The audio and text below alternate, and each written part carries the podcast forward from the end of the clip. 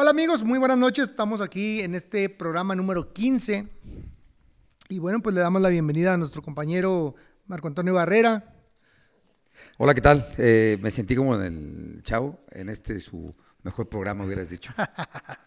Pero bueno, vamos a hablar un poquito de... Acaban de dar los, los resultados para entrar eh, la gente que va a estar in- dentro del Salón de la Fama.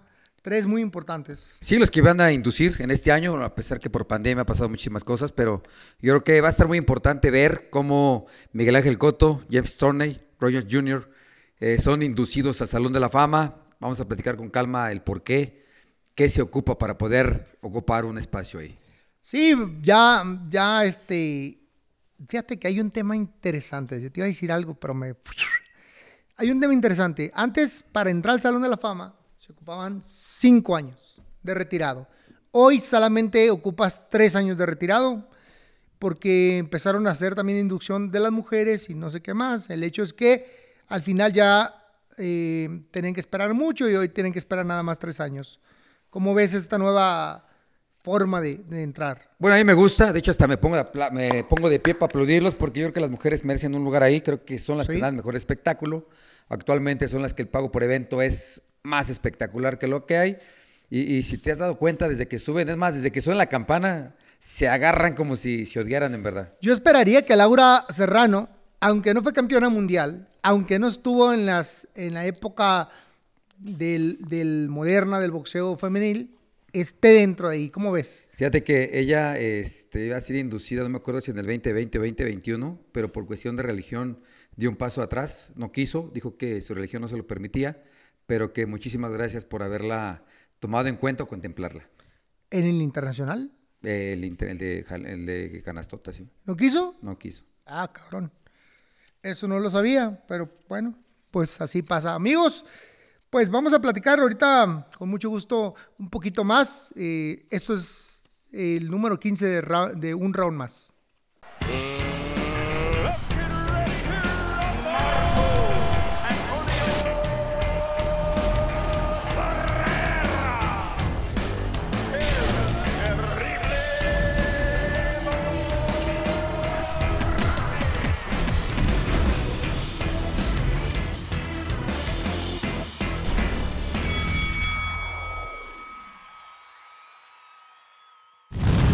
Pues ya estamos de lleno en este capítulo número 15. Vamos a platicar ahí de la entrada al Salón de la Fama de Miguel Cotto, James Toney y Roy John Jr. ¿Tú cómo ves? ¿A- ¿Con quién te hubiera gustado subirte al ring? Ah, la Sé que no son de tu peso, sé que eh, la gente de repente va a decir... Un "Ay, tiro virtual, de-". un tiro pero un virtual. tiro virtual. ¿Con cuál te hubiera gustado, si fueras de esos pesos altos, subirte al ring? Ay, yo creo que con James Storney. James Toney. porque le gustaba el intercambio, iba para adelante, eh, noqueador nato, eh, se me facilitaba, no facilitaba, pero se prestaba mi estilo igual yendo para adelante, tirar golpes, porque si te vas por el lado de Coto es más bolseador, más contragolpeador, usa Más las piernas, sí. y un Rod Jr. también. Sí, Roy Jr. Es, es muy complicado pelear con él, es un peleador que se mueve mucho, está jugando, eh, te saca los golpes de, de- de acá abajo completamente, hacía cosas pues novedosas, interesantes, pero complicadas para los rivales. Eh, pues James Tony sí, él se, sí se le iba, él se iba para adelante. Sí, iba para adelante y a mí se me dificultaba menos porque cada que, me, que sabía que iba con un rival que se me movía, decía, a la madre, ¿cómo lo voy a pelear? Aparte yo chaparrito para la división y que se me movieran se me complicaba. Sí, yo creo que con, yo en mi caso, con Miguel Coto, que creo que sería un tiro parejo, eh, aun cuando, fíjate que él empezó, empezó ligero. Coto empezó ligero, luego se brincó súper ligero. Sí, yo, yo me acuerdo, él peleaba en algunas carteleras mías, yo empecé primero que él, y, y le costaba uno y la mitad del otro poder marcar el peso, y siempre lo veía el, el- El día clásico boxeador. sí, clásico del boxeador. El día del pesaje, siempre eh, corriendo en la mañana igual que yo. Sí, sí, con para los zulitos y pa- echándole los para marcar el peso. Y este, sí, nos costaba. ¿Cuánto un- corrías tú antes de la báscula con todos los zules? De- depende mucho del, del, del, del, del, del- de- del peso. Ejemplo, ejemplo. La vez que yo creo que yo corrí más fue contra Pauli Ayala. una noche, el, haz cuenta, el jueves, eh, corrí en la mañana, entrené, corrí en la noche, me dormí, amanecí el viernes, eh, corrí, u- y cada, y cada, cada corrida es una hora, hora veinte. Me metí a correr, me volví a pesar, andaba bien pesado, me metí al sauna, me regresé a correr otra hora, me metí al sauna y les dije, ya no puedo más. Me dijeron, Eric, falta poquito, me faltan dos libras. No, ya, ya no puedo, ya no puedo, ya. Y luego me quedé triste sentado y me decían, ¿qué tienes? Estoy llorando. Y decía, no seas chismoso, cabrón, no te sale ni una lágrima. Pues Por es que eso, no tengo agua, güey. ya no puedo, ya no, ya se acabó. Ya no quiero más. No chingues, corrías muchísimo. una Corrí hora un 20, montón, una hora, 20. una hora veinte.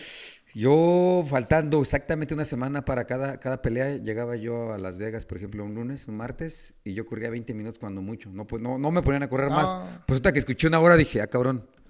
Entonces estaba. Y aparte, creo que apenas dabas el primer brinco a las 120, al pluma, ¿no? Al pluma, sí, sí. No, llegué muerto, cansado. Eh, me costó mucho. tra- Bueno, parece que lo que pasa es que esa pelea me enfermé y me llevaron a la pelea con engaños. Les voy a contar brevemente, rápido, para no salirme del tema y no irme al monte. Resulta y resalta que yo estaba entrenando en el Otomí, me agarra una gripa y, y me agarra fuerte. Y entonces yo le hablé por teléfono a, a Tijuana, a Fernando, que era mi representante, le dije, güey, yo no quiero pelear, me siento muy mal, me siento mal, mal, mal. No, no te preocupes, todo va a estar bien, vente para acá, para Tijuana y vamos a cancelar la pelea. Ahí vengo bien feliz, traía como eh, s- ocho libras arriba. Llegó a Tijuana y, estando ahí en Tijuana, eh, pues me dice, no, no te preocupes, vamos a la comisión. Me llevan a la comisión, me revisa el, médico, me, me ponen una inyección y me dice, mañana te, te pones otra y pasado otra. Llévame la chingada. Bueno, y seguía yo cuidándome pues porque no escuchaba la- que cancelaran la pinche pelea. De hecho, fui a comer con, con la mamá de mis hijos y mis hijos, los grandes, este, y estaban, fíjate, ¿por qué acepté la pelea? Estábamos en una barra comiendo en, en- un restaurante de comida rápida y ellos, yo nomás viendo y acompañándolos y platicando y me, me preguntaba, oye, ¿cómo te sientes? Me siento muy mal, me siento mal, tengo gripa, eh, una gripa muy fuerte y este, y me dice, ando muy pesado, "Ah, como seis libras nada más. Ah, Ok, y, y me estaba quejando y la neta no quiero pelear y eso. Y abajo estaba jugando mi hija, estaba chiquilla, tendría cuatro años, pero una cosa así, de la nada dejó de jugar y dijo, papá, no te preocupes, todo va a estar bien. Y siguió jugando y yo volteé a verla y dije, no, no es cierto. Fiel a las creencias y a la religión, dije, pues a lo mejor es una señal, ¿va? De que todo va a estar bien. de que todo va a estar bien y ahí va tu pendejo a bajar de peso. Híjole, me está muriendo. Pero es la pelea que más me ha gustado. Siempre que me preguntan cuál pelea te gustó más, con Paula Ayala. Porque le sufrí mucho para marcar 122 libras, pero bueno, eso, eso, eso fue el tema. Sí, fue la de campeonato pluma vacante. Pluma vacante. Paula Ayala, Después de pelear contigo la 2, la, la dos, ¿no? Eh, parece que sí. Y también fíjate, hay que ver, Roy Jones fue campeón en, la- en mediano, supermediano, semipesado y pesado. A pesar de que era un boxeador rápido, de movilidad, o sea, por piernas, hasta el peso que llegó. Yo creo que se tardaron en inducirlo o cumplió el tiempo correcto. Dice que tenía eh, Roy Jones Jr. ¿Cumplió tres No, años? tres años apenas. Por eso, ¿es el tiempo Roy Jones. correcto o ya cambiaron las reglas? Ya cambiaron las reglas, ¿no? Ahora son tres años nada más para que pueda ser elegible a- al Salón de la Fama. Y, no sé mucho de Salones de la Fama, no sé mucho, pero eh, hay, un, hay salones de la fama de diferentes deportes, del béisbol, creo que, y sobre todo el béisbol muy puntual, es que tienes que cumplir cinco, cinco años para poder eh, ser inducido. Esa es la primera parte. Pero el problema, creo, creo, no me creas mucho, que tiene tres oportunidades nada más. Si en tu primera oportunidad no entras, segunda, tu tercera, Pelas. pelas. Ya no eres elegible nunca más en tu vida. Y aquí no. Aquí en las reglas del boxeo ya cambió de 5 a 3. Y pues yo veo muchos, por ejemplo, eh, un Lupe Pintor que tardó un poquito más de 10 años. Sí, tardó mucho. 10 años para ser inducido y no hubo problema en, en el, el tiempo que hubo espacio, donde no hubo en ese momento eh, peleadores más fuertes y no era él. Después de 10 años lo pudieron inducir. Y bueno, pues eh, platícame un poquito de, de, Tony. ¿Cómo lo veías? Fíjate que muy bien, eh, me gustaba el estilo, eh, siempre buscando el knockout de principio a fin. Yo me acuerdo que cuando un, un patrocinio allá de Estados Unidos nos traía a los dos, nos empezó a, hacer una campaña, nos tomaban fotos aquí, fotos allá, en Los Ángeles, Las Vegas. Entonces empezamos a agarrar muy buena amistad. Cada que nos veíamos, eh, intentaba hablar poquito español, pues yo intentaba poquito inglés. Eh, ahora que estuvimos en, Canastota, allá con toda la familia que me tocó ser inducido, eh, nos lo encontramos, de hecho estuvimos cenando con él, plática y plática con mis hijos. Y de repente, pues ya sabes, la señora con los hijos, el más grande ayudándome en las traducciones y aquí y allá. De repente volteamos y ahí estaba juegue y juegue con mi hijo Mateo, que tiene, ese- tiene, tiene ahorita 13 años. Te estoy hablando que yo fui inducido hace como 3 o 4. Estaba pequeño, estaba bebé. Y ahora me lo volví a encontrar. Ah, pues ahora que nos lo encontramos, ahora que estuvimos en Los en Ángeles. Los Ángeles. Eh, me preguntaba, where's Mateo, my friend, my brother? Decía. Entonces yo con él agarré, agarré buena amistad, como también la agarré con Roger Jr., Sí. porque nos tocó, bueno, ahí me tocó estar en, en varias funciones, varias carteleras de él. Él estaba arriba de mí, yo iba siempre por abajo de él. Y, y íbamos de la mano, íbamos juntos, íbamos juntos. Entonces, como que empecé a agarrar buena amistad con Coto, la agarré ya al final. Eh, es bien a toda madre, pero fue como que al final es como que un poquito reservado. Sí, fíjate que yo, en, en- ahí de lo que platicas, a Roy John Jr. lo conocí en Los Ángeles, me tocó trabajar en una, en una pelea, yo peleé contra un eh, ah, coreano, que la Injin Chi, una pelea bien complicada, y él sí. peleaba contra Julio, Julio González, un mexicoamericano, eh, una pelea que fue en el Staples Center. Y bien, bien, eh, Roy Jr., eh, bien, bien portado, siempre buenas peleas. En ese tiempo era la estrella de, de HBO. Y Coto me tocó trabajar, eh, nos tocó trabajar juntos. Él, yo encabezaba en ese momento. Coto venía creciendo poco a poco. Y te digo que me, me lo topaba en todos lados y sobre todo en las, en las, en las caminadoras, en las corredoras. Eh, en las mañanas ahí le tocaba, nos tocaba echarle un ratito ahí. en el templo dos. de bajar de peso. Y James Tony, cuando yo llegué a Top Rank, él ya estaba casi a punto de salir de Top Rank. Pero muy bien, este, buen amigo. La verdad que, pues siempre hay una buena ca- camadería, ¿no? Entre todos los boxeadores. No con todos. Bueno, no con todos. Esa, esa. No con, no con todos te lo llevas de la misma forma porque somos de diferentes formas de pensar a Claro. veces. Eh, pero no sé, no sé si sean los gringos o sean los de aquel lado, traen diferentes formas ellos eh, para verte a pesar de que, que- de que las carteleras están por encima de ti. Se bajan y campeón y siempre si eres campeón. Eh, yo creo que aquí en México somos un poquito más difíciles. eh, como que no te gusta pues saludar a tu camarada que también es campeón o felicitarlo de esa forma. Me tocó en dos que tres ocasiones. Pero yo con lo que son ellos que van a ser inducidos, Miguel Cotto, este, James y Roy Jones, la llevaba, me, me llevaba poca madre. ¿Quién es tu favorito? De, de los tres, De los tres, de los tres. los tres yo creo que Roy Jones. Roy Jones. ¿Qué tú crees que le dejaron al boxeo? Roy Jones, para empezar, eh, las divisiones que subió, la forma en cómo se movía arriba del ring era, era difícil, Diferente. mucho movimiento por el, por el tonelaje que tenía, pero también era de muy buena pegada, le gustaba dar espectáculo y sumarle a que se volvió también eh, comentarista estrella de, de HBO y de repente ahorita hace eh, participaciones en las televisoras de ahora. Sí, claro, yo creo que sí, pues mucho de lo que dices, tienes toda la razón. Eh, a mí en lo particular, ah, sí, me quedo con Roy Jones Jr. Lo que pasa es que Coto es muy bueno, la verdad, eh, tiene un estilo padre. Comercial. comercial, eh, la neta le gustaba, de hecho a mi hijo cuando fuimos lo quería conocer, eh, tenía el estilo de entre movilidad, entre fajador, pero pues ya lo que hizo Manny Pacquiao, se le paró de frente Oh, y ve lo que hizo. lo- lo- Esa, esa pelea, esa pelea donde la vi, la vi en Tijuana, ahí en mi casa, mi casa, tu casa. Gracias. Y este, hijo de la chingada, le aposté en la feria. A Coto. A Cotto. ¿Por el tonelaje? por el tonelaje, por el- nunca me di cuenta ni me puse a pensar ni me puse a ver que yo pudiera ver unas este reglas, ¿no? Y hasta que estaba viendo la pinche pelea dije, "No", porque empecé a escuchar el tema de las de las no podía subir y que puta madre. Malamente y le aposté y vi cómo se volaban mis billetes. Sí, sí, las reglas vinieron a cambiar todo, ¿eh? Porque si hubiera sido un peso bien, no lo mueve. No, no lo mueve. No lo mueve. Y, y con la manera como lo desmanejó, como cayó así. No, no, no, lo golpeó como Lo nunca golpeó me había imaginado que un peso Chico. ah, chico, entre comillas, hiciera eh, de esa forma a Coto, ¿no? O sea, yo sí me sorprendí. Sí, sí, sí. Y bueno, pues Roy Jones Jr. lo acabamos de ver hace poquito. ¿Viste la pelea contra Tyson?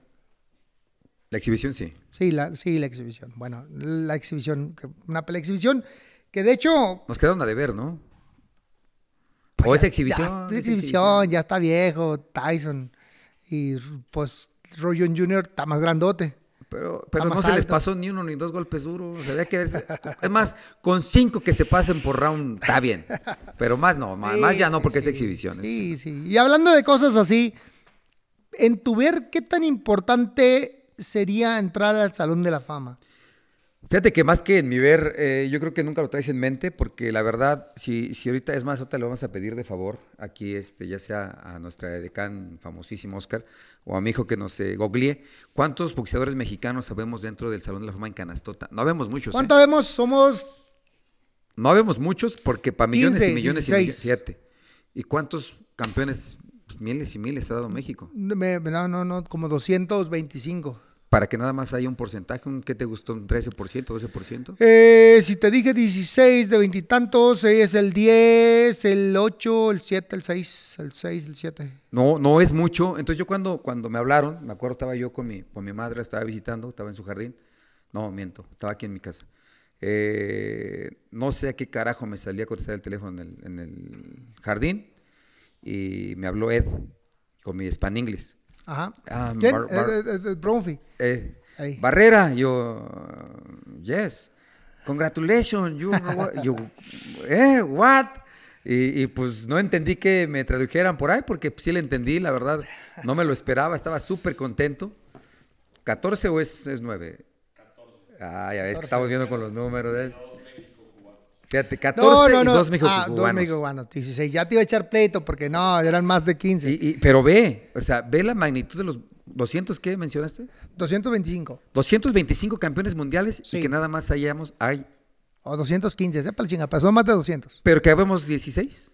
16, sabemos O 16. sea, quiere decir que está complicado, que las reglas o, o lo que te exigen es demasiado. Yo nunca me imaginé, me, me puse feliz cuando, cuando me dieron la noticia, estaba yo brincando, eh, abrazaba a mi familia, abrazaba a mis hijos, a mi señora.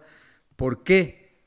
Porque yo decía, nunca me imaginé. O sea, Claro. la neta, qué sorpresa, eh, qué cosas creo que lo hice bien dentro del boxeo y hasta la fecha, ¿eh?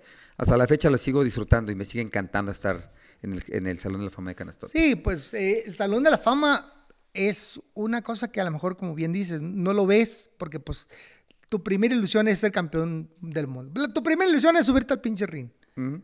A veces hay quienes no los dejan. Antes era ser campeón nacional. Ser campeón nacional, ser campeón nacional era una parte importante. Eh, luego ser campeón mundial. Y yo no, no, no visualizo y no me acuerdo una parte de mi carrera donde yo dijera, ah, yo quiero pelear contra Juan, contra Pedro, porque quiero ser Salón de la Fama. Ah, ni me pasaba por aquí.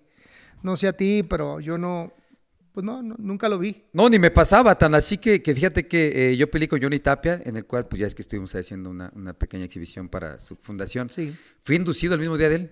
Los dos entramos de la mano. Entré con alguien que yo nunca me imaginé que peleé. Como dices, ni por la mente me pasaba que él iba a ser eh, Hall of Fame también. Y bueno, pues ya no estuvo, estuvo la esposa presente, pero pues entramos, entramos tanto Johnny Tapia como tu servidor. Y la neta, es una madriza lo que te ponen a hacer desde que llegas. Eso me queda claro. No sé, no sé Bueno, si te cansaste. sí, no, bueno, es que sí, sí, pero yo ya había ido, no sé si te habían invitado a ti, yo Sí, había pero ido, no había podido ir. Había, un, había ido un par de veces eh, previo a ser eh, inducido y sí, te pegan una rechinga. Más o menos, platícales un poquito y yo una parte de Eh, qué hacían, Fíjate- qué haces cuando llegas. Fíjate, que yo cuando me invitaron la primera vez, Sí. la neta, fue cuando indujeron a Julieta Chávez, porque trabajábamos Sí, sí, juntos. sí. Entonces estuvo relajado, estuvo light, nos trataron bonito, para allá, para acá. Firmé poquitas piezas y, y pues así quedó. Ah, dije, no, está chido, me pasé- la pasé poca madre. Sí, sí, sí. Eh, la segunda, pues ya fue cuando me tocó que me indujeran, fui con mis hijos, fui con mi señora. Eh, llegamos y me dijeron, ah, nada más este, necesitamos un momento campeón. Y, sí, me metieron en un cuarto como ese tamaño. sí, No, sé. no sé si fueron unas mil cosas lo que firmé un poquito más, no recuerdo. Pues dije, ah, caray, no me lo esperaba, cabrón. Claro. Firme, firme, firme, firme, firme, firme. Que, que al final del día está bien, ¿no? Porque es de lo que se sostiene eh, el Salón de la Fama. San Carlos Fendey de Canastota, con todo lo que hacemos nosotros, la contribución con la firma, con las presentaciones. Y lo más bonito, ¿no? Que vamos a la comida que se hace en el asilo, con todos los señores que, Sí, bueno, sí. pues como de recreo, ¿no? ¿Y qué más? como de recreo, y otra vez la chinga de volver a firmar, y este, y todo ese tipo de cosas, pero lo que más me gustó ya después, pues fue el desfile, El y- el, el maratoncito, creo que de, de 11 kilómetros, me parece que es. Bueno, ahí va. Lo que yo he vivido, güey. Yo no. Yo llegué. Ya, sí, sí te acuerdas, ¿no? Del, del hotelito. Sí, sí, ah, Bueno, sí, por ahí, ahí favor. les va, les platico. Es el gente. más cabrón de ahí. Ese. Hay un hotel en Canastota que es un hotel muy chiquito, es un Super 8. Ajá. Un Super 8. Un hotel, eh, pues, sencillo. Es el, es, es el hotel que está enfrente del Salón de la Fama. A mí en lo personal, no sé a ti, no me dejaron hospedarme en el hotel grande. No, me, dijeron, nadie. me dijeron, ni madres, te tienes que quedar aquí. Y les dije, no sean cabrones. No, no, no, te tienes que quedar aquí. Lléveme la chingada. Bueno, ahí me quedé en el pinche hotel. Luego, te agarran y te avientan con los, con, con- te llevan a una, a una firma de autógrafos y te avientan ahí como los, con los pinches leones. Y ahí te quedas un ratón hasta que volteas a verlos y les dices, Ya, güey, ¿no? No seas cabrón. Y te tienen como una, una um, 40 minutos. Ya. Terminas y luego eh, vas al, al- al- al- Yo fui al hospital con, con todos y bueno, pues ahí también. Y luego eh, vas a una serie, a una comida don- donde hay un torneo de golf que nunca te invitan. Ah, bueno, por lo menos a mí nunca me invitaron. Nunca he ido, nunca he jugado, te, te lo dije hace ratito. Nunca he jugado ese, ese, ese, ese torneo porque pues te traen para allá, para acá y para todos los pinches lados, fírmala aquí. Luego te meten a, la pinche oficina y ta, ta, ta, ta, ta, a firmar. Y luego te sacan ahí con los, con los que están afuera del, del hotel y otro ratito. Y luego si te cruzas al... al- hubo en, la, en ese día que yo fui, hubo la impresión de, de los puños y otra vez otro pinche kilo de autógrafos y luego ya me regresaron al hotel. Total que me traían Es cansado. Sí, es cansado. Y debo decirles algo, que algo sí noté.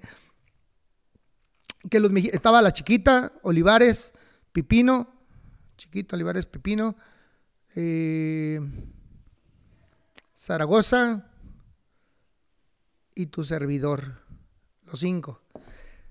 De, de- de- estábamos de un lado los mexicanos, de otro lado los, los peleadores de, de color, de otro lado estaban ahí otras, otras razas. Y lo- los mexicanos, hijo de la chingada, éramos los, los únicos que nos quedamos en un, en, en un, en un eventito que hacen, este, en una comidita que hacen. Nos sentamos ahí eh, a firmar. Es una comida, no sé si te acuerdes, es una comida donde está, está cerrado un salón. Y de repente Ah, sí lo abren. lo abren y ching, te asusta porque Primero estamos como los puro- boxeadores, puros boxeadores y y, luego ya abren abren. todos y lo abren con toda la público, gente, no sé. sí, para el público y ya entonces ahí empieza la córrele, córrele y este y, y, pues una foto, autógrafo y ya estoy ahí te agarras firme y firme y firme y los mexicanos fuimos los más los más codiciados ese ese año que yo fui eh, la primera vez no era indu- in- inducido todavía pero hijo está bien cansado Está cansado, digo, vale la pena. Bueno, valió la pena ya después porque mis hijos empezaron a crecer. De hecho, mi hijo Marco eh, le habló Ed eh, al siguiente año para invitarme y que no sé qué. Le dije, hijo, está cansado. Papá, vamos, papá, vamos. Va a estar Mike Tyson, va a estar este, Roy Jones. Ah, No, va a estar este Coto. Órale, pues, vamos. No, Sí, sí. igual, nos dejamos la misma madriza, pero pues ya yo cuando lo vi feliz y todo, dije, bueno, vale la pena porque, por ejemplo, para quien le gusta el boxeo, y para que lo sepa la gente, te sientes como en Disneylandia, ¿no? Sí, porque sí. la neta ves, desde el campeón, nos presentaron al primero que le había ganado a Muhammad Ali, nos presentaron a infinidad de boxeadores que nunca habíamos imaginado, con este que en paz descanse, ¿cómo se llama? Calvo, que es el que inicia el maratón, bueno, iniciaba, porque en paz descanse. ¿Cómo se llama? Marvel Harley. Mar- Marvin. Ah, Eh, Marvin. eh, él era el que lo, lo inauguraba, pero el cabrón nada más hacía trampa, se aventaba cinco pasos y después nos alcanzaba en bicicleta, pero era el que daba el banderazo y, y se Ah, pone sí, poca se madre, pone igual, sí padre, me gusta, padre. sí. Fíjate que yo invité a mis chiquillos, eh, a, a- a las- bueno, a los, más, a los más chiquillos, al Terriblito y al, y al Nico, y fueron conmigo una vez. La segunda vez, la, que, la vez que fui in- in- inducido, les dije, Terriblito, vamos. Ay, papá me dijo. Pues no, yo creo que, y le dije al, a Nico, a Nico, mi hijo Nicolás, le digo, el Camán, Camán, vamos. Oh, no, papá, me dijo, ¿sabes qué? Yo no quiero ir a, a Ganastota, yo creo que aquí te voy a por esperar. No seas cabrón, le dije, vamos, güey, ándale. Mira, los llevo a Nueva York, terminando nos vamos a Nueva York. Oh, ¿y qué vamos a hacer en Nueva York? Lo que tú quieras, güey, pero vamos, ándale. Y fue como los logré convencer de llevármelos y, y me los llevé. Si no, no, pues es que está pesado. no, se cansa hasta parios, porque están chiquitos. Fíjate que no, aquí en mi caso fue hasta el pinche Sendai Tanaka, ese chino, este, Ah. chino japonés. Estuvo ahí con nosotros, me habló, me dijo, oye, a invitar. Le dije, tú llégale, Sendai, junto con mis hijos, estaban chiquitos. Les gustó, no sé si este año mi hijo vaya a querer ir, porque es el que, el que, ah, cómo me presiona para ir.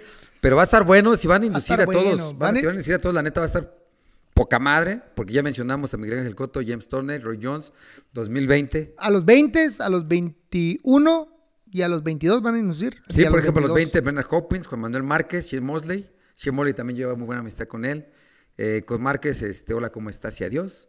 Con Bernard Hopkins Tu también, pinche, tu amigazo, eh. Este, 2021, Floyd Mayweather Jr., Vladimir Klitschko y Andrew Son, Ward. son muchos, ya, ya son como tres por tres por generación, tres, seis, nueve, pues nueve más las mujeres, más los... eh, Pero puro número grande, ahora sí está, está chido, ¿no? Va a ser estar- una fiesta Va a ser una fiesta enorme. Pues a ver si me invitan, porque no siempre nos invitan. No siempre nos... No, sí, siempre hablan. A mí siempre nos han hablado que para invitarnos. Este Ah, Sued. siempre, siempre. Sí, digo que si este Sued es, es a toda madre. yo Eh, me- no, sí, sí. Y a los Vegas, mexicanos nos habla ¿eh? muy seguido. Ey, Sí. siempre, siempre. Eric, eh, ven. No, este año no puedo, traigo esto. Oye, Eric, ven. No, no puedo por aquel Hasta cosa. se adapta a tus días. Oye, es que no puedo. ¿cuándo? Ah, pero dime cuándo. ¿Cuándo? Sí sí. sí, Sin lugar a dudas. ¿Tú qué crees que tiene que tener un peleador, un campeón para entrar al Salón de la Fama? Fíjate que, eh, más que más que los cinturones, más que los títulos, más que tres, cuatro títulos que hayan ganado, yo creo que los rivales que hayan tenido, ¿no? Las peleas explosivas. Porque lo he estado viendo últimamente que echas un- una ojeada que dices, bueno, ¿qué tiene este de especial? O, o, o, por ejemplo, ¿qué tiene que ver un, un barrera terrible para ser mencionado? Ah, pues ahí está. ¿Por qué? Porque hicimos una trilogía que tenía muchos años no pasaba. ¿Tú, tú cuándo fue la primera vez que escuchaste que podía ser elegible? Mm, no, más que el día que me hablaron. No manches. No, güey. yo no me fijé ni cuando hacían los, ¿cómo se llaman? Las, las, las, las, eh, las, sí, las, las encuestas para ver. Sí, quién que dan los nombres y todo. No, no, no supe. Tengo que me sorprendió cuando me hablaron. Lo que pasa que, bueno, yo te voy a platicar. Después de la primera pelea que tuvimos tú y yo, la- después del año 2000, eh, yo recuerdo perfectamente que siempre decían, es futuro Salón de la Fama. Después de la, la- la La primera primera. pelea del 2000. Futuro Salón de la Fama. Y yo decía, ah, que la chingada, pues estos güeyes ya me están cabildeando desde ahorita y falta un montón. Y, y no, pues ahí me traían, ahí me traían en salsa. Yo me acuerdo que to- todos los medios decían, no, Salón de la Fama y Salón de la Fama. Espérense, pues, güey, no pongan presión, no sean cabrones. Ah, ah, no, sí, eso, eso sí, lo dices bien. Eh, Desde que bajamos de ring empezaron a mencionar, pero que viniera en mi mente y que yo dijera, sí voy a entrar. Ah, no, bueno, No. yo sí, yo te voy a ser honesto. Yo una vez hablé con Ed, Ed Brophy. Dije, Ed, ¿cuántos años ocupo? Cinco. Ah. Y luego, ¿cómo es el proceso? No, pues te ponen una pinche lista como de no sé cuántos monos y van descartando hasta que llegan a tres. Ok, le dije, si no entro en mi primer año, no te enojes porque ya no voy a volver, ¿eh? No voy a venir. No, ¿cómo crees? Neta, no vengo, güey. y sí, gracias a Dios, en mi primer año fui elegible. Sí, no, también yo no tengo que, ni supe si me metieron antes, me metieron después, pero ahí estoy feliz, la verdad, de un reconocimiento que, que, que no- muy pocos tenemos la oportunidad de poder tenerlo así. Y, y- y aparte, ¿no? Te preguntan, ¿qué le, ¿qué le dejas al boxeo para poder estar o ser elegible para ahí? Por ejemplo, estos últimos, estos últimos nueve, ¿qué le dejaron al boxeo? El que Pues- quieras mencionar. Bueno, yo creo que buenas peleas, porque al final del día, los, digo, los nombres que están ahí Son eh, grandes. son grandes, son grandes. eh, Todos tuvieron un, un- un tiempo, un espacio, un momento de grandeza.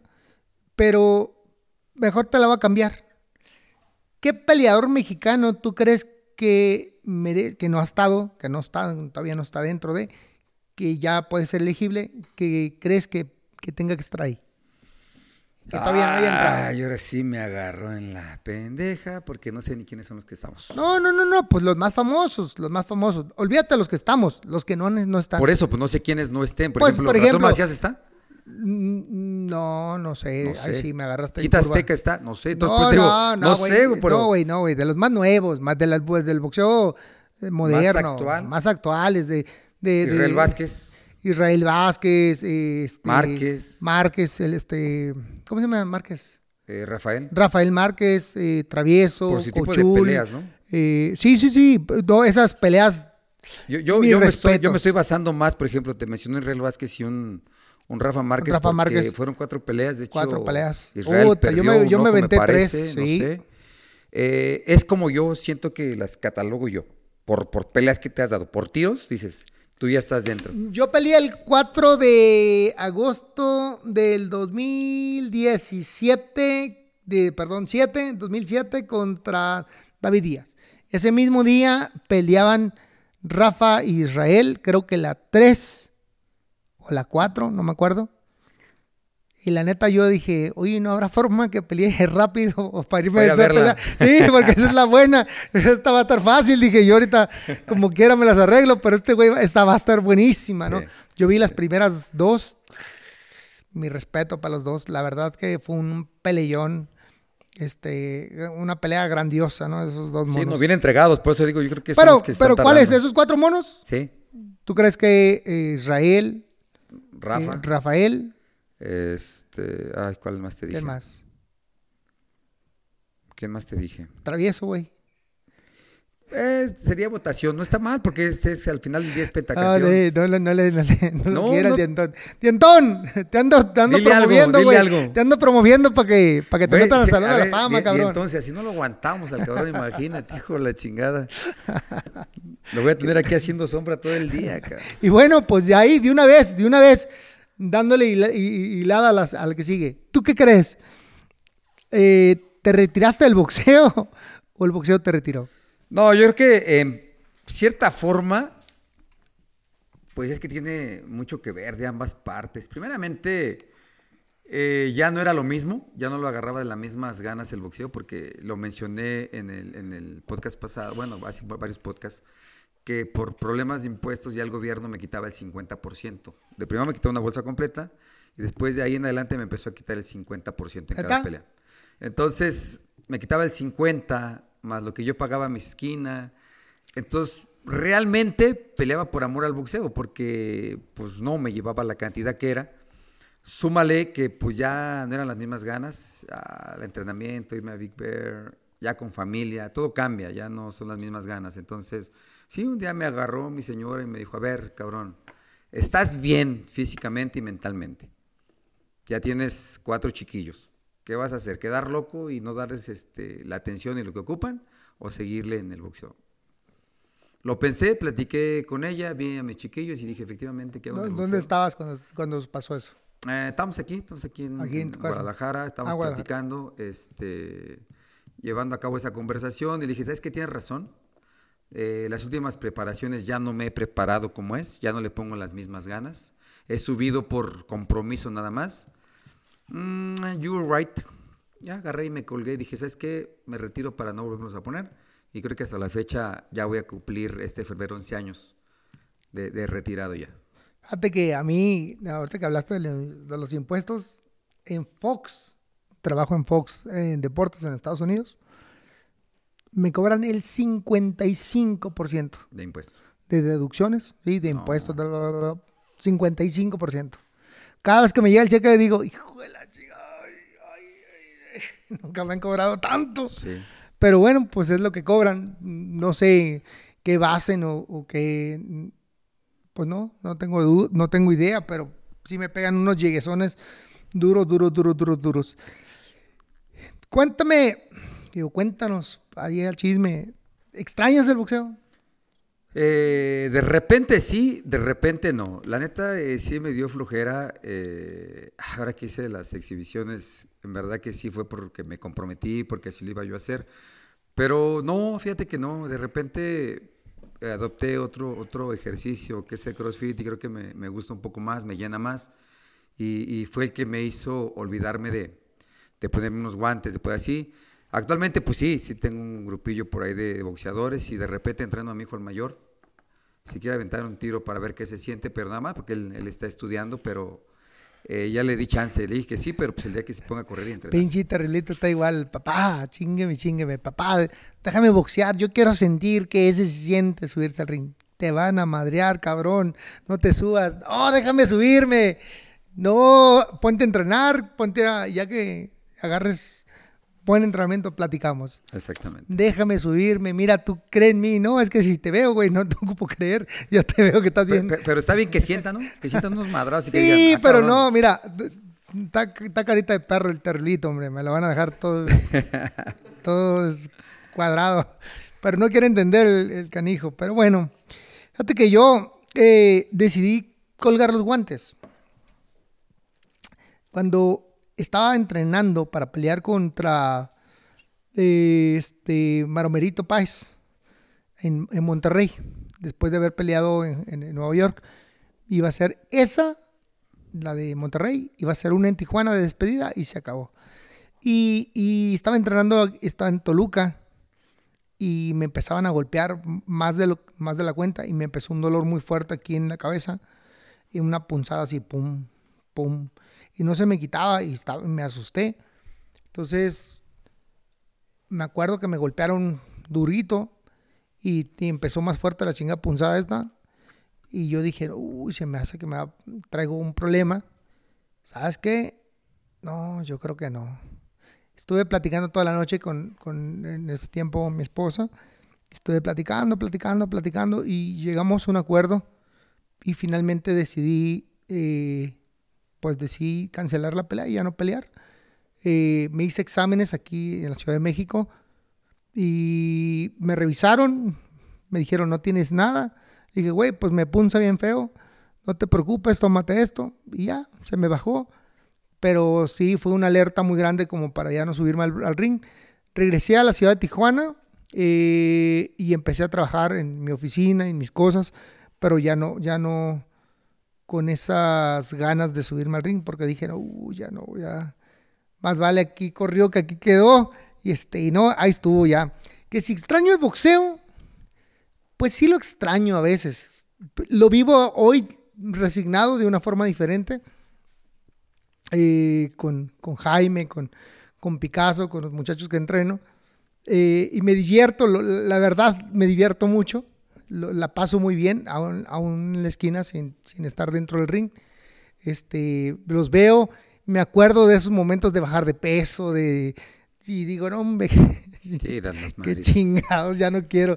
Pero la verdad sí se vive muy bonito el boxeo. Este, es mi, mi- es mi pasión, es mi, es mi vida.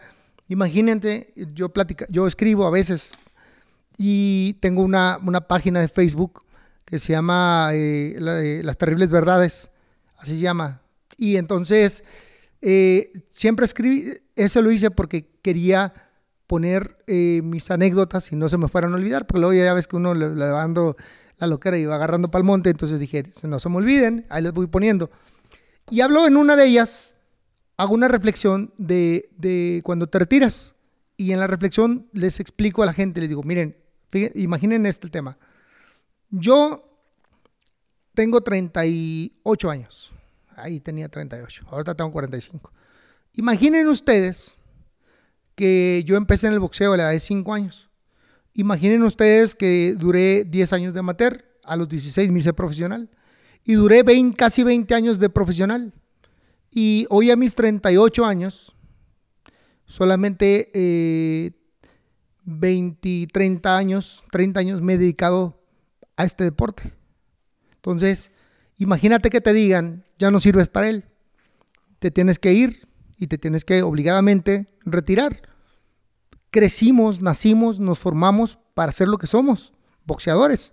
Y desafortunadamente, de tajo te vas a la banca. Sí, definitivamente. De- te vas y hay quienes, compañeros, no lo soportan o no tienen eh, otras habilidades, otras capacidades o, o- o otras ganas de vivir, de seguir luchando y de, de buscarle. Y pues en el pasado, no sé si te recuerdas, había mucha gente que, Regresaban. que, pues aparte que aparte regresaba, muchos se tiraban al vicio. Pues Entonces- un 90%. Entonces lo perdían todo. Entonces es la parte bien complicada, bien difícil.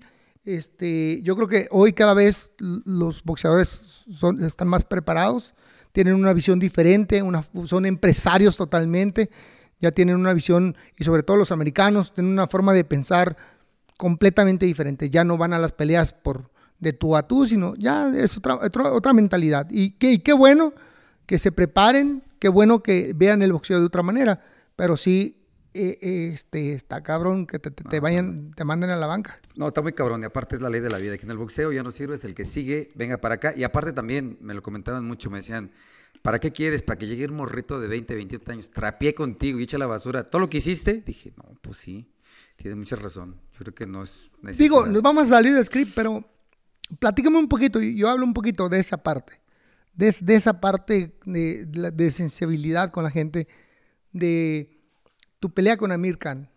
Una de esas, una de esas fue el principio del parteaguas. Fíjate que me acuerdo bien. eh, me pusieron el video donde, donde lo noquearon y dije, ah, no más, está fácil ese cabrón. Y la neta, me levantaba a correr, a entrenar, como por, hacer la pelea, porque yo pensé que con haberlo visto, pues me iba, iba a ganar. Eh, recuerdo bien que nos aventamos el, viaje para Manchester, este, íbamos ahí toda la familia, todos. Eh, empieza la pelea, me da un cabezazo el primer round, creo fue, que me preguntan, ¿y qué pasó los demás rounds? Ah, no me acuerdo. ¿No? O sea, no me acuerdo qué sucedió ni qué pasó en la ¿Se te pelea. Yo tape? peleé por instinto, Instinto. peleé por, por estar arriba del ring, peleé por, pues por como buen mexicano, no te Claro. puedes quedar sentado. Pero ya cuando estaba yo en el hotel, fue donde hablé ahorita de Ricardo Camarena y el doctor este, Vallejo. Estábamos en el hotel porque también ahí, adiós, un vendolete y adiós.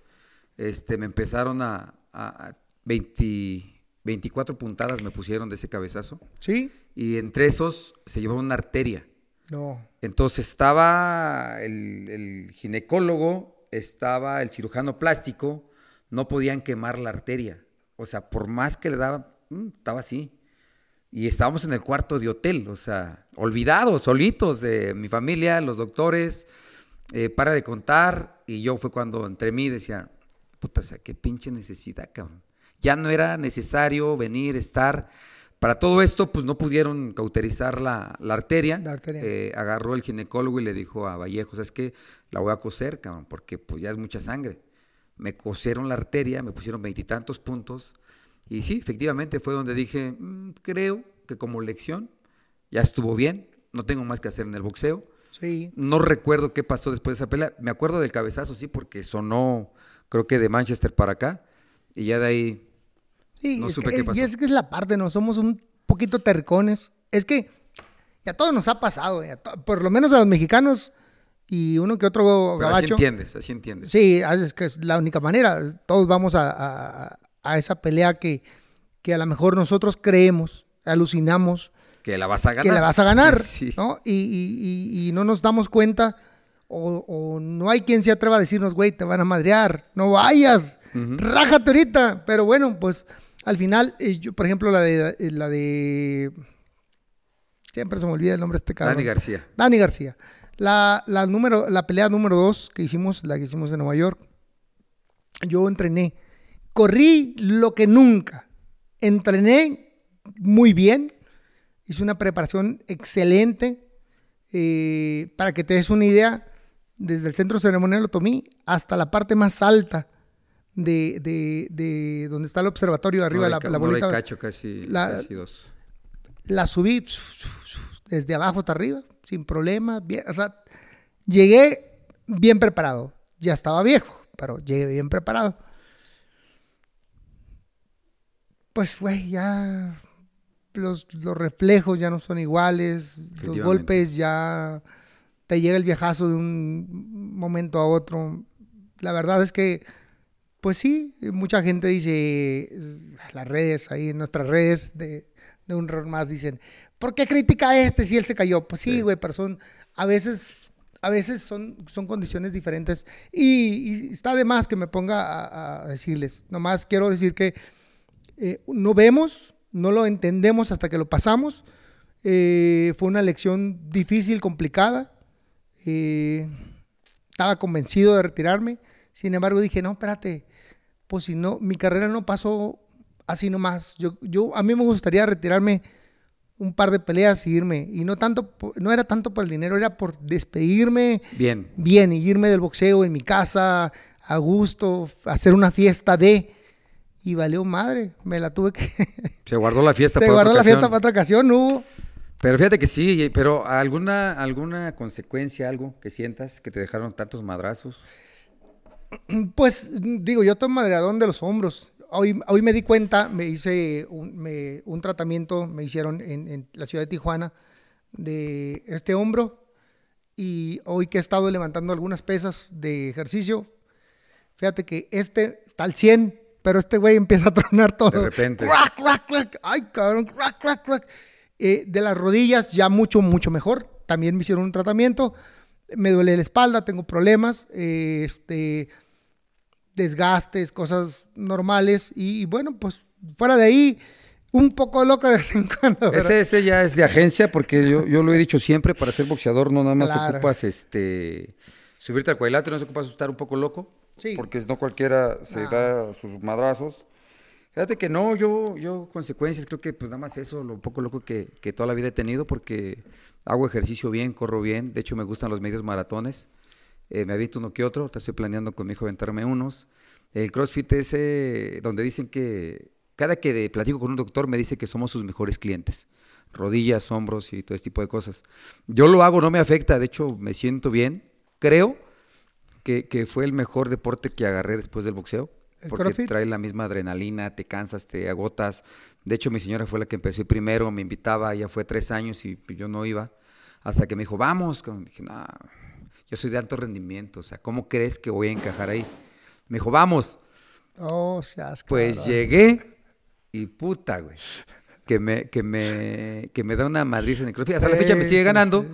pero me encanta ese deporte, es el que más, ¿Ah? entonces ahí no. Déjame te platico algo del CrossFit. Una vez, estando en Tijuana, yo dije, no, pues voy a hacer ejercicio, ¿no?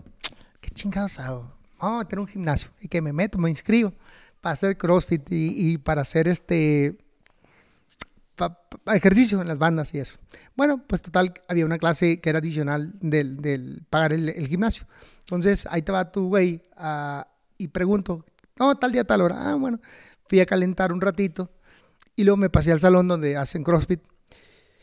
Y bueno, empezaron con el chingado CrossFit a hacer una, una, el calentamiento. Sí, el calentamiento el muy cansado, sí, calentamiento. sí. Tras, tras, tras, tras, tras, y como a la menos de la mitad del pinche calentamiento. Les dije, no, espérense, cabrón.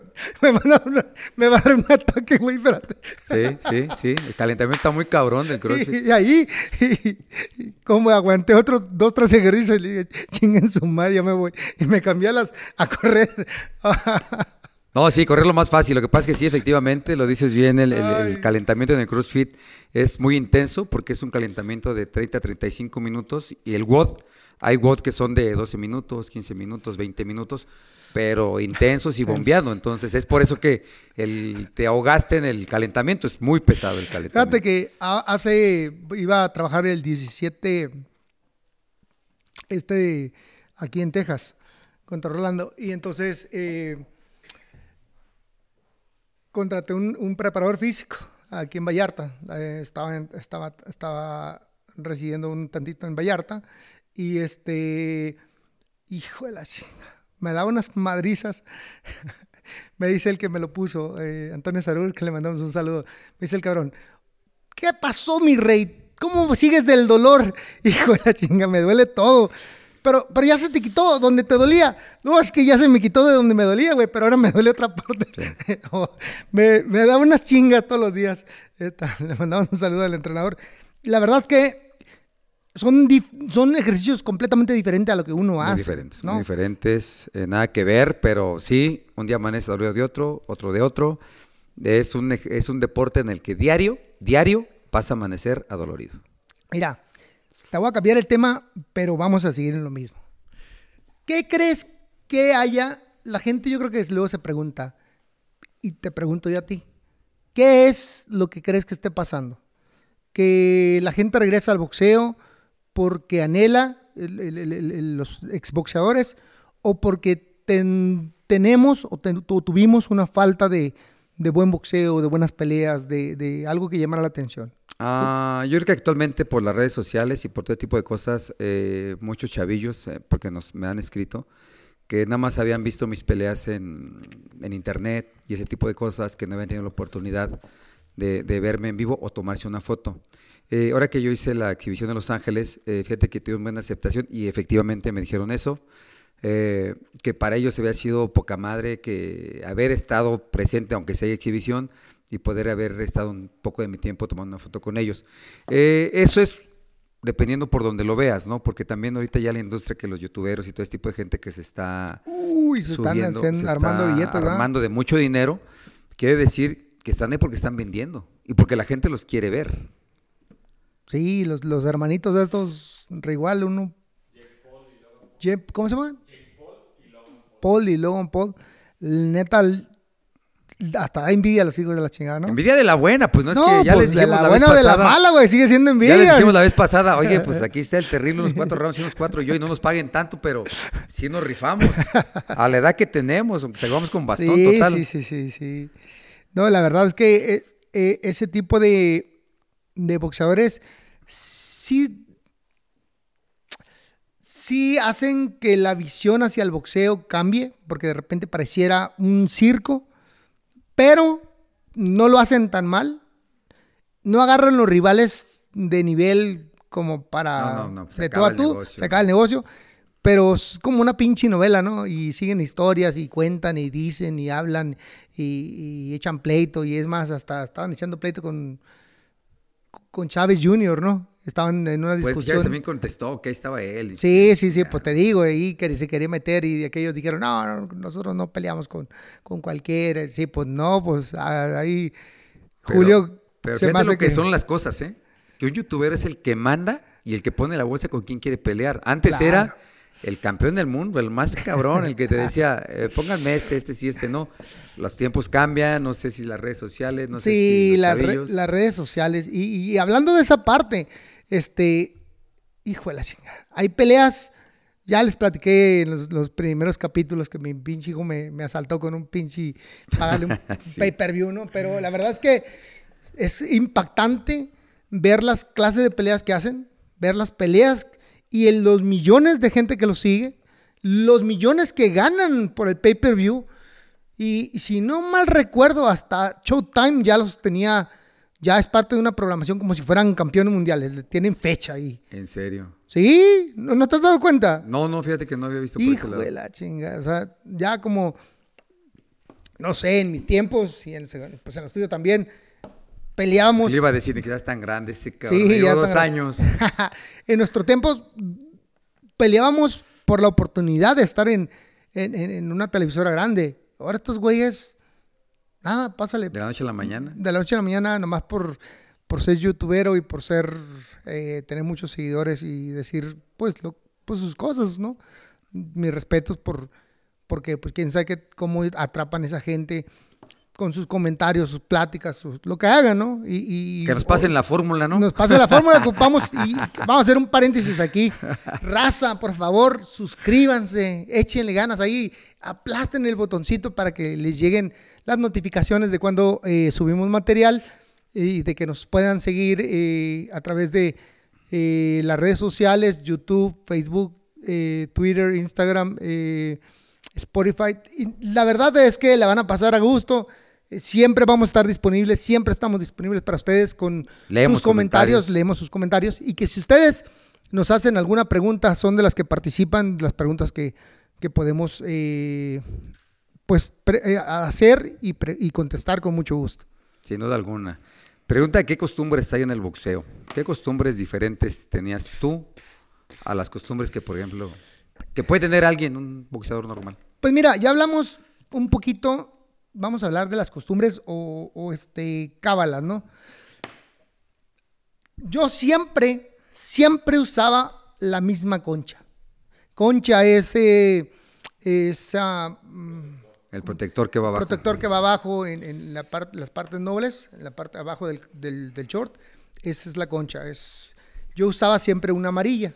La usé eh, primero, eh, traía una de una marca local, Viking, de ahí de la ciudad de Tijuana, y después traía una japonesa, pero amarilla. Y siempre, siempre usé la misma, este, hasta el día que me retiré. Pero ¿qué más? ¿Había algo diferente? Siempre iba a la iglesia antes de cada, cada Antes de cada pelea. Antes de una pelea. Yo le pedía mucho a Dios eh, poder subir y bajar del pinche ring, porque ese era un tema, pues, o sea, si estamos locos, pero no tanto, ¿verdad? No queremos perder la vida. Este, ¿qué más hacía? De un tiempo para acá solamente usaba colores o negro o blanco. No usaba ni un otro pinche color para pelear. Blanco o negro. Este, ¿qué más? ¿Qué más? ¿Qué más? ¿Qué más? ¿Tú, güey? Yo en mi caso, por ejemplo, a mí se me iba un poquito la onda cuando estaba yo bien enfocado en este del boxeo. Yo más que pedir el de arriba le decía a mis papás, disfrútenlo, no sé si va a ser la última noche que me van a ver, pero lo voy a hacer bien y le voy a poner ganas. No les entender que no sé si bajaba o no, pero así, así yo creo que los atormentaba más a mis jefes. Eh, y fíjate que también, eh, siempre que estaba yo en el campamento en Big Bird, eh, primero le pedía de ahí arriba, claro, pero con más devoción le pedía a todos mis muertitos, ¿no? A mis abuelos, a mis tíos, a mis primos, gente que ya, ya estaba arriba, siempre me encomendaba a ellos. De hecho, hasta la fecha lo sigo haciendo. Cuando duermo y estoy pensando en algo, que tengo algo, les pido a ellos, después le pido al de allá arriba también. ¿Por qué? No sé, pero creo que me daba más confianza y más saber que mis abuelos y mi gente sabía que estaba ahí conmigo. Y, de ahí en fuera no tenía ninguna otra cábala. Fíjate que no, no he sido de supersticioso. Jamás, ni que tenía que poner esto, ni que poner otro. Sí me decía la gente, oye, ponte esto porque te puede pasar, pero realmente no le ponía mucha atención. Sí, sí, sí, fíjate que de, de las más notables de otros peleadores, podemos hablar brevemente, porque ya ah, ojalá que eh, en próximas fechas tengamos la oportunidad de tenerlo aquí, a, a mi compadre Julio César Chávez, la cual le mandamos un saludo. Eh, Saludo, campeón. u- u- uno de los temas de él, dicho por él, la banda roja, ¿no? Él no subía al ring, sino usaba la banda roja después de, de enfrentar a Edwin, el Edwin Chapo Rosario. Rosario. Chapo Rosario, un puertorriqueño que decían que lo tenía, embrujaba a todos, los metía en, en hielo.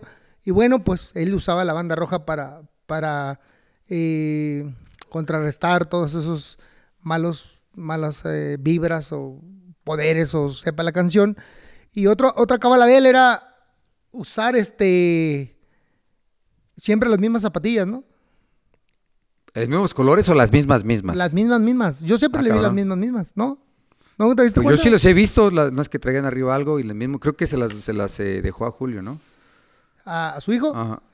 Pues no calzan igual, güey, ¿no?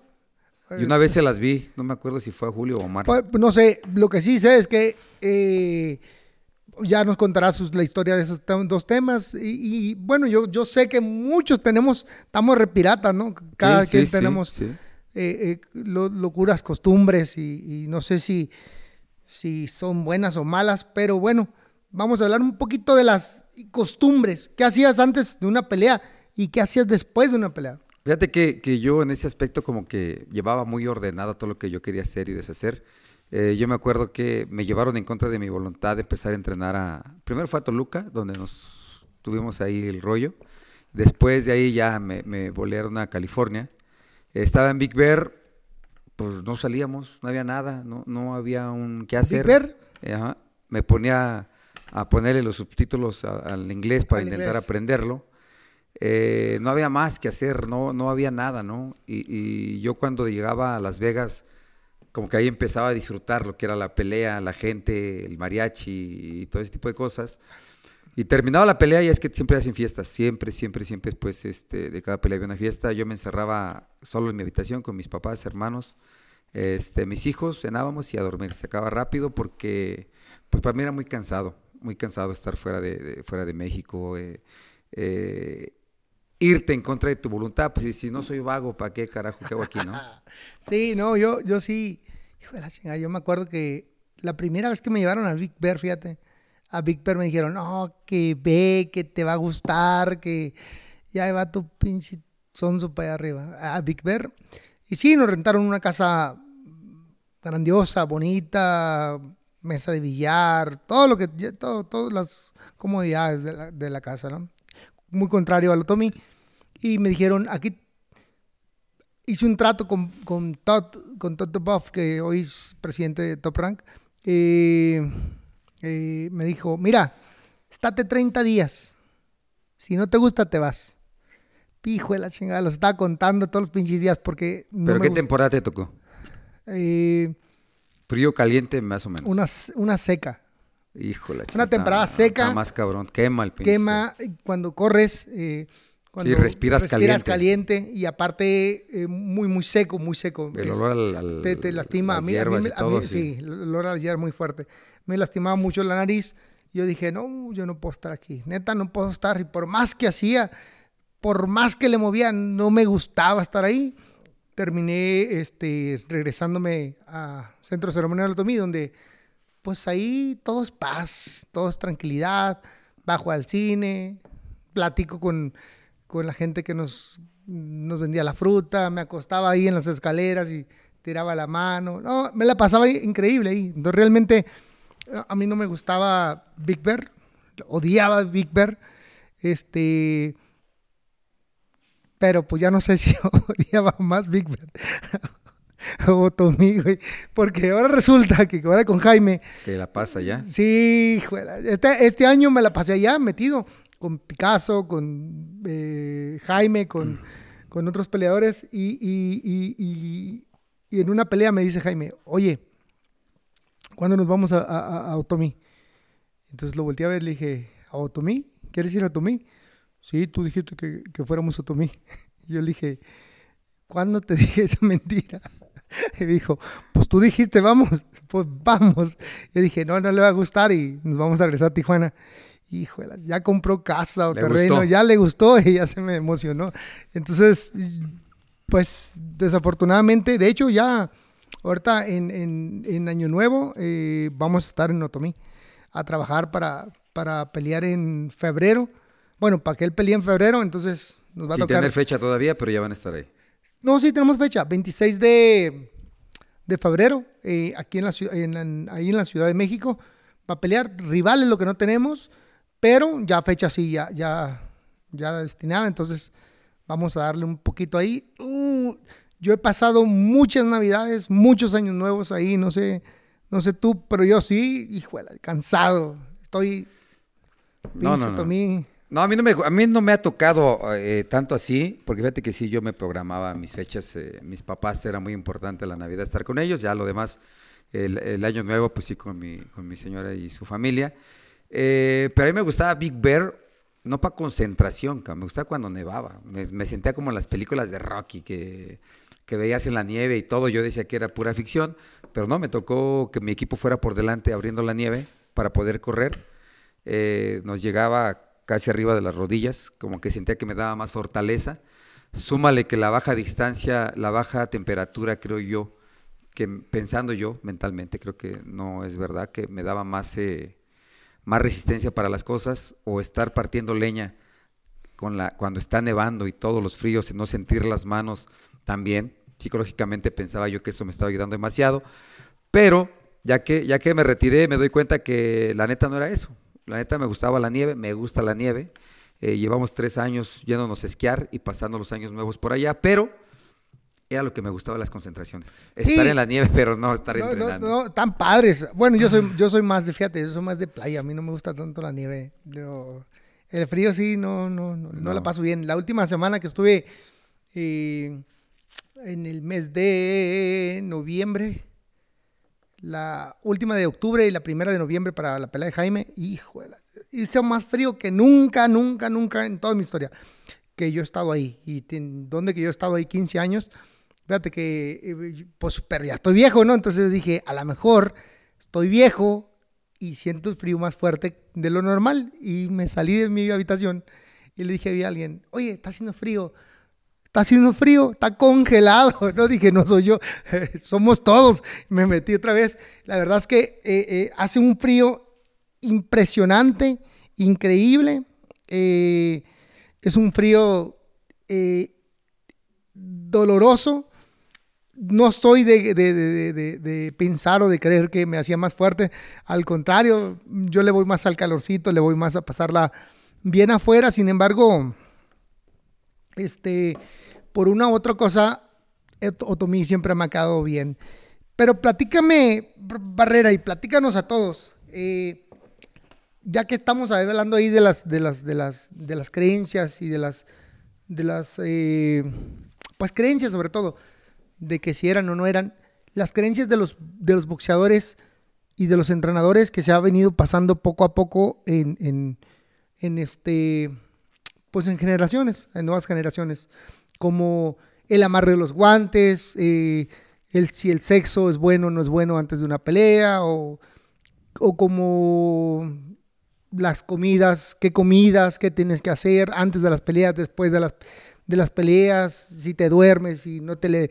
Detallitos de esos, ya sabes. Sí, lo que la gente realmente no, no sabe. Fíjate que realmente empecemos con los guantes. Eh, nosotros fuimos eh, eh, muy observados en Las Vegas porque mi hermano tenía la, la costumbre, yo creo que no nada más él, yo creo que todos, todos los entrenadores mexicanos son de los que supuestamente cortan el guante, ¿no? O sea que te lo echan así para atrás, y te amarran, te agarran desde aquí la agujeta y te lo van jalando. Lo, lo van como, Ah, sí, como, sí. como Éramos arrugando. buenos para eso. Sí, como arrugando. Y después te ponían la, la cinta.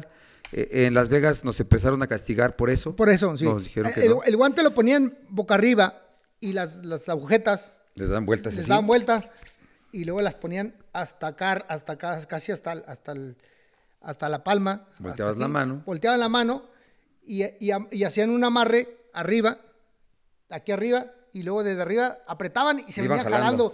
Le iban jalando de tal manera que le iban apretando hasta que llegara y el guante quedaba Ah, pues ¿sí? así jalado, ¿no? Bonito. bonito, así, para arrancar la cabeza. Entonces, ya que lo apretaban, lo apretaban ahí, a alguien le tocaba el dedo. Para que no se moviera. Para que no se moviera, sellaban con el amarre de nudo ciego, ¡pum! y entonces sí, Y le desde ahí mochaban, le ponían la cinta. Y desde ahí le ponían la cinta. Entonces la cinta te quedaba más o menos de como por aquí, jalado el guante, hasta acá, hasta la, hasta, hasta, sí, la, la parte donde hoy nada más permiten el guante. actualmente ya no. La- la- la- sí, la, agujeta y la, y la, y la, y la, y el tape.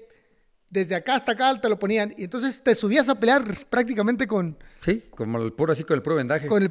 Eh, pero es idea de aquí, de México, eh, porque yo no he visto que los gringos lo hicieran. De hecho, cuando los veían, como que decían... ¿Qué está haciendo este cabrón? Sí, sí, sí, pero realmente, pa, pa, pa, y así lo hacían. Y, y- y fíjate que eh, la entrada del ring, ah, cómo era, bueno, a mí me, ponía más, más nervioso. Sí. Desde que me estaban vendando y diciendo, ¿por qué venimos? Y verdad, y, y todo el mundo bien animado, confiado que habíamos hecho lo indicado para entrenar, este, la confianza de decir, cabrón, hiciste todo, pues no sabían que yo por dentro, mis nervios me estaban acabando, Consumiendo. mi estómago estaba eh, acalambrado todo el tiempo, pensar que tenía que caminar y pensar que todo ese camino, mi misma esquina me iba diciendo lo mismo. No sabían, se los digo por si no lo saben, pues iba yo sufriendo porque me iba comiendo los nervios, iba entre espantado, nervioso, la adrenalina. eh, todo cambiaba cuando pisaba el, el ring, hasta que pisaba, ¿eh? pero el camino se me hacía eterno. Fíjate que me voy a aventar un poquito para atrás, ahí antes de que tú llegaras al ring. Y en la, no sé si sepas que en la época pasada, en los 70, 60, 70, en la época de Olivares, en la época del Cuyo Hernández, eh, decían que los boxeadores subían algunos borrachos arriba del ring. Sí, se mencionó mucho. Sí, se mencionó mucho. ¿Y sabes cuál era el, el, el, el- el por qué? ¿O no? ¿O no? No. no. No, nomás bueno, ahí te, ahí te va. En aquellas épocas, dicen las malas lenguas, porque no me crean a mí, dicen que el Cuyo Hernández les daba eh, coñac con miel y coca. Entonces, en una botella preparada, eh, les daba un trago antes de salir o hasta dos para que Calentar la sangre, calentar sí y entonces lo sacaban y a veces salían pues con el olor a, a alcohol. No necesariamente estaban borrachos. Calientitos, nomás para entrar a, a lo que te truje, chencha. Entonces se aventaban el, el- el- trago y pues lógicamente si soplaban, Salía el pues alcohol. salía el olor a, a alcohol. Y dicen que cuando iban rumbo al ring, pues estos cabrones les soplaban a mucha gente, así adrede. Ah, por así decían, subió ¿sí? borracho. Y subió borracho el cabrón este. Pero en realidad no estaba borracho, era una, una forma, Una creencia. una creencia de cómo hidratarlo, cómo de ponerlo, de darle suficientes calorías. O que te hacían como los gallos también aparte, ¿no? Así, ¿no? Qué pedo, güey. Soy un gallo, güey. ¿No, ¿A ti no te tocó? Sí, No, claro, Yo estaba claro. acá y pinche Rudy Traca, Pérez. traca, traca, como si traca, un traca. gallo de pelea. Decía, cálmate, cabrón. Pues, ¿qué te pasa, pinches creencias de los, de los entrenadores Sí, sí, sí, de sí. antaño, no? Oye, antes, antes y, te vas a reír, pero pues casi casi lo que, lo que, lo que te estoy platicando de, la tomada, pues era casi equivalente como al gallo, cómo lo agarran, que se avientan algo, ah, no sé y si le echan a agua, la boca. y al pico. pinche gallo Ajá. despierta, pues así íbamos nosotros. Digo, a mí no me tocó, pero a los antepasados Pero sí. sí les pasó. Sí, y, y hay muchas creencias de eso. De, ¿Qué otra creencia de esas? No, nomás eso que, eso que yo siempre lo había escuchado de, de efectivamente que les calentaban la sangre, pero no sabía que era por eso que les daban de tomar, de que trajeran como gat, no sé por qué. Pero fíjate que sí, somos, eh, somos casi parecidos al, al gallo de pelea, ¿eh? lo concentran, este, lo tienen sí. alejado. Y no, lo, eh, no lo dejan, no lo dejan montarse. Nada, nada, lo Nada, mismo, que, lo nada. mismo que, a- que al boxeador, yo me aventaba dos meses y medio sin, Sí, sin sí, nada de sin nada. nada de nada. Me fue bien, entonces yo creo que igual y sigo con esas ideas. ha- han cambiado los tiempos, han cambiado y han cambiado mucho. Hoy, hoy, hoy cada equipo de, de peleadores trae su equipo, trae su preparador físico, un equipo multidisciplinario, trae su Nutriólogo, su, nutriólogo, doctor. su doctor, su psicólogo. eh, pero algo que no hemos podido profesionalizar en México ha sido el entrenador. ¿Cómo profesionalizar? Pues sí, eh, que, que tenga una carrera, que tenga un porqué, una, una, una validación de, de que los actos o las, los hechos que hace tengan un respaldo científico del por qué los va a hacer. ¿Me expliqué?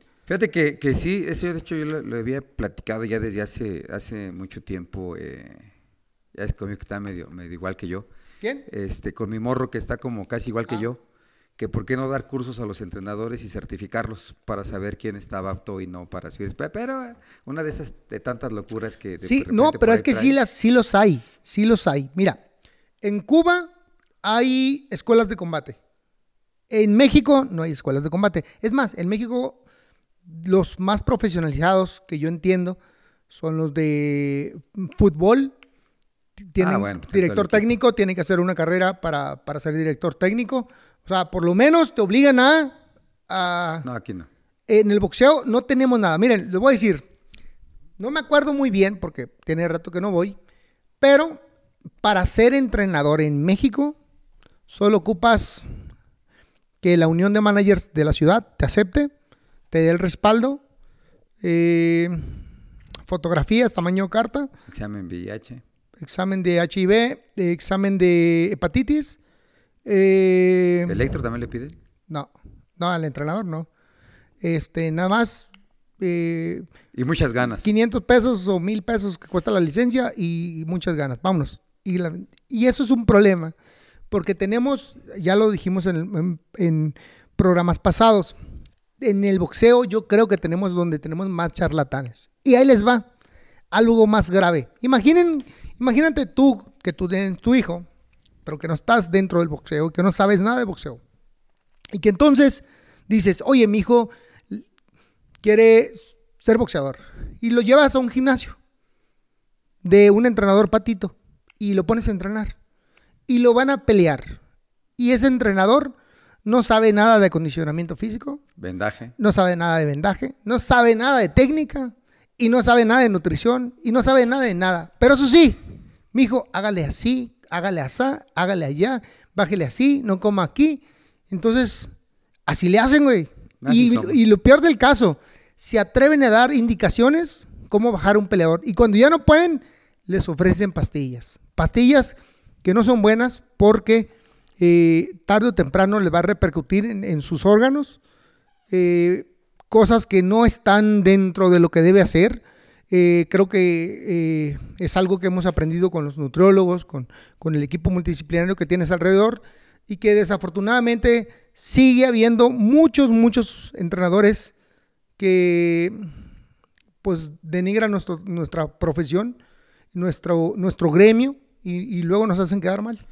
Bueno, yo creo que sí, seguirá continuando, pero ya para los boxeadores campeones mundiales que pueden absorber ese tipo de gastos ya los tienen, también armados, traen su preparador físico, su doctor, su planeación, traen todo, pero esperemos que pues haya un consejo, ¿no? No. Que pueda haber eso de para allá abajo, no nada más que Sí, estén con sí, los sí. campeones, sino estén desde el nivel amateur, porque lo mencionaste, Cuba tiene un extraordinario equipo olímpico y amateur, desgraciadamente en profesional no se les ha dado nada, y México Ah, estamos... en no lo digas eso. Bueno, no, entre, co- bueno, para... entre comillas, sí, yo creo que sí tienen para, un número. Para, para Lo que todos pasa- los acuérdate- boxeadores acuérdate- olímpicos que tienen. Acu- No, pero acuérdate que ellos, no es porque no, no se les dé, es que no, no existe el profesional en En Cuba. Cuba. Entonces los poquitos que salen, Son los que se hacen campeones. o sea, les va bien, pero pues, pues la mayoría hasta siguen allá estando...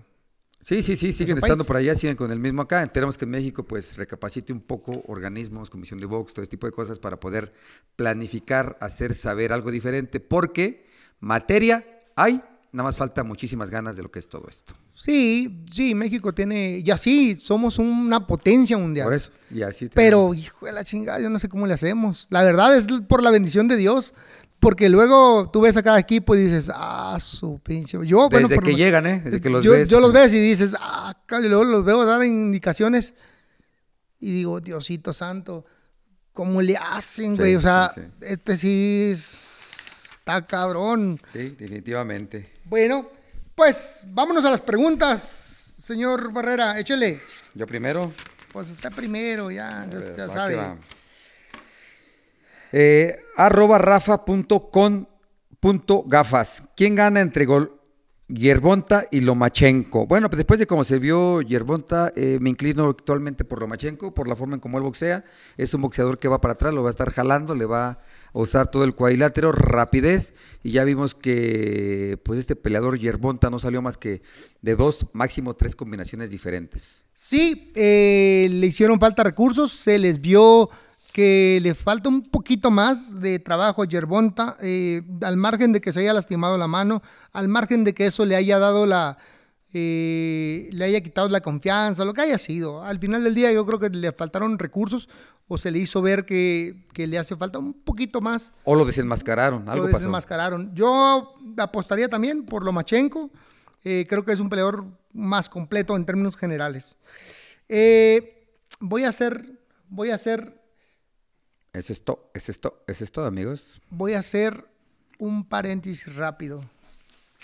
Quiero felicitar y agradecer a nuestro amigo Oscar Robles porque ya le puso tape negro. A la mano me he dado cuenta, fíjate, No. qué buena observación. Ya le puso tape negro. Entonces, pues ya se ve menos pinche la cosa, porque lo- vean unos programas atrás traía tape blanco, pues entonces. Edecán, utilería, jefe de producción. No, no, no, una maravilla, una maravilla este hombre. Y le dije, le dije, te prometo no decir nada en público. Te lo prometo, es algo que nunca diría, es algo que nunca me atrevería a decir. Pero, pues bueno, Pero felicidades. Pero felicidades, sí, sí, sí. Arroba Jesús Rat número 10. Eh, ¿En qué división se sentían más cómodos y en cuál vieron más dificultades? Eh, yo creo que dificultades eh, por el peso en Super Gallo. Aunque gané mm, nueve, ocho, ocho de las nueve defensas que hice, ocho las gané por knockout y la única decisión que tuve fueron dos, no, dos decisiones. La de Wayne McCollum y la tuya, Super Gallo. este Super Gallo. La verdad que fueron peleas muy complicadas por el peso. Eh, ¿En cuál es más cómodo? Yo creo que en Super Pluma me sentía muy cómodo. Mm, Digo, más cómodo, menos, menos lastimado. A mí en Super Mosca, eh, la primera pelea que tuve por el campeonato nacional contra Josefino Suárez me costó un broncón, creo que me pegó más que en todas mis peleas. Y a raíz de él también peleé contra Noé Santillana, Eh, fue una tremenda pelea, nos dimos al tú por tú. Yo pienso que en esa ocasión tal vez hubiera perdido, pero bueno, los jueces pensaron algo diferente. Fue en Super Mosca y en donde me sentí más cómodo fue en Super Pluma, cuando peleamos. Me sentí cómodo, rápido, ligero y aparte, si no me costaba trabajo dar la división, en esa menos. Sí. Eh, ahora, arroba Eleazar. ¿A qué boxeador les hubiera gustado ver que nunca vieron? A mí me hubiera gustado, me tocaba verlo muchas veces en la Arena Coliseo, aquí en Azteca. Este, era bien aficionado al boxeo, siempre iba, estaba presente. Eh, nunca me tocó verlo. De hecho, también no he tenido la oportunidad de buscar sus peleas este, en internet, pero decían que tenía un gancho al hígado impresionante. Lo voy a buscar, lo voy a ver y ya les comentaré que, que, si me perdí o que no me perdí.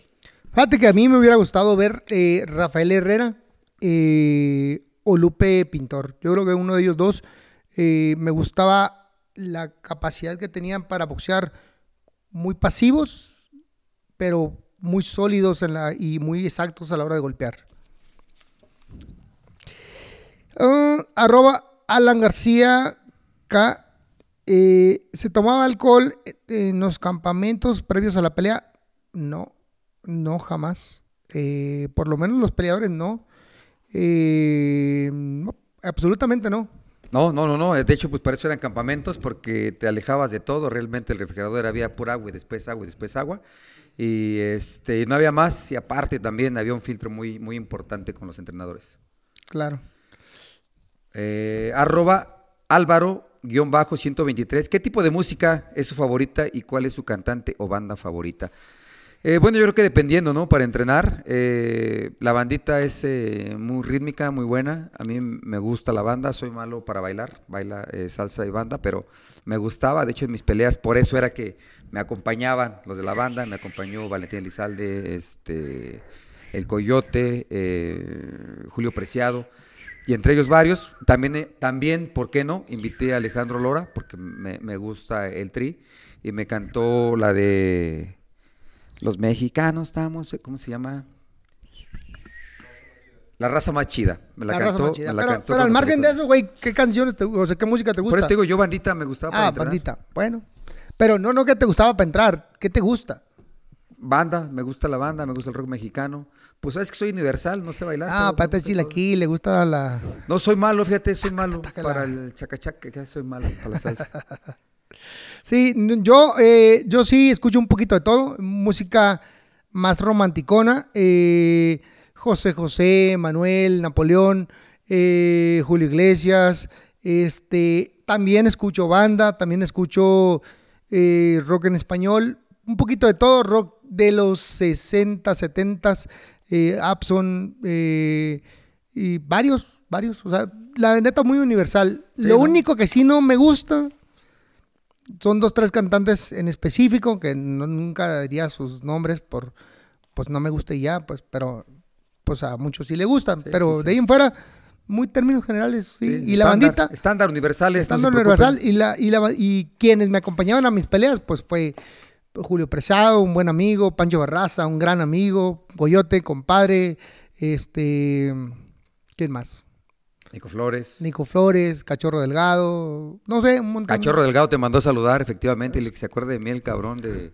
Mi compadre, el güey. De donde estabas, ¿dónde me dijo el cabrón? Sentados no sé dónde. Y le- di- dile que... Y se va a acordar. ¿Qué? Pero puta, se me fue el avión, güey. No me dijo dónde me dijo que te dijera, que te acordaras, pero te manda a saludar. Sí, como no, el cachorro es buen amigo y eh, ahí anda en las redes, le va muy bien el cabrón. Eh, Ahora es ahora es compositor y anda su hijo el Mario Mario Cachorro Delgado Jr. cantando, al cual le mandamos un saludo y esperemos que le vaya muy bien. Ánimo. Pues raza, este fue el programa número 15. Muchas gracias, su amigo Eric Morales Marco Antonio Barrera. y vamos a tocar la la famosa campana porque nos vamos. Listo.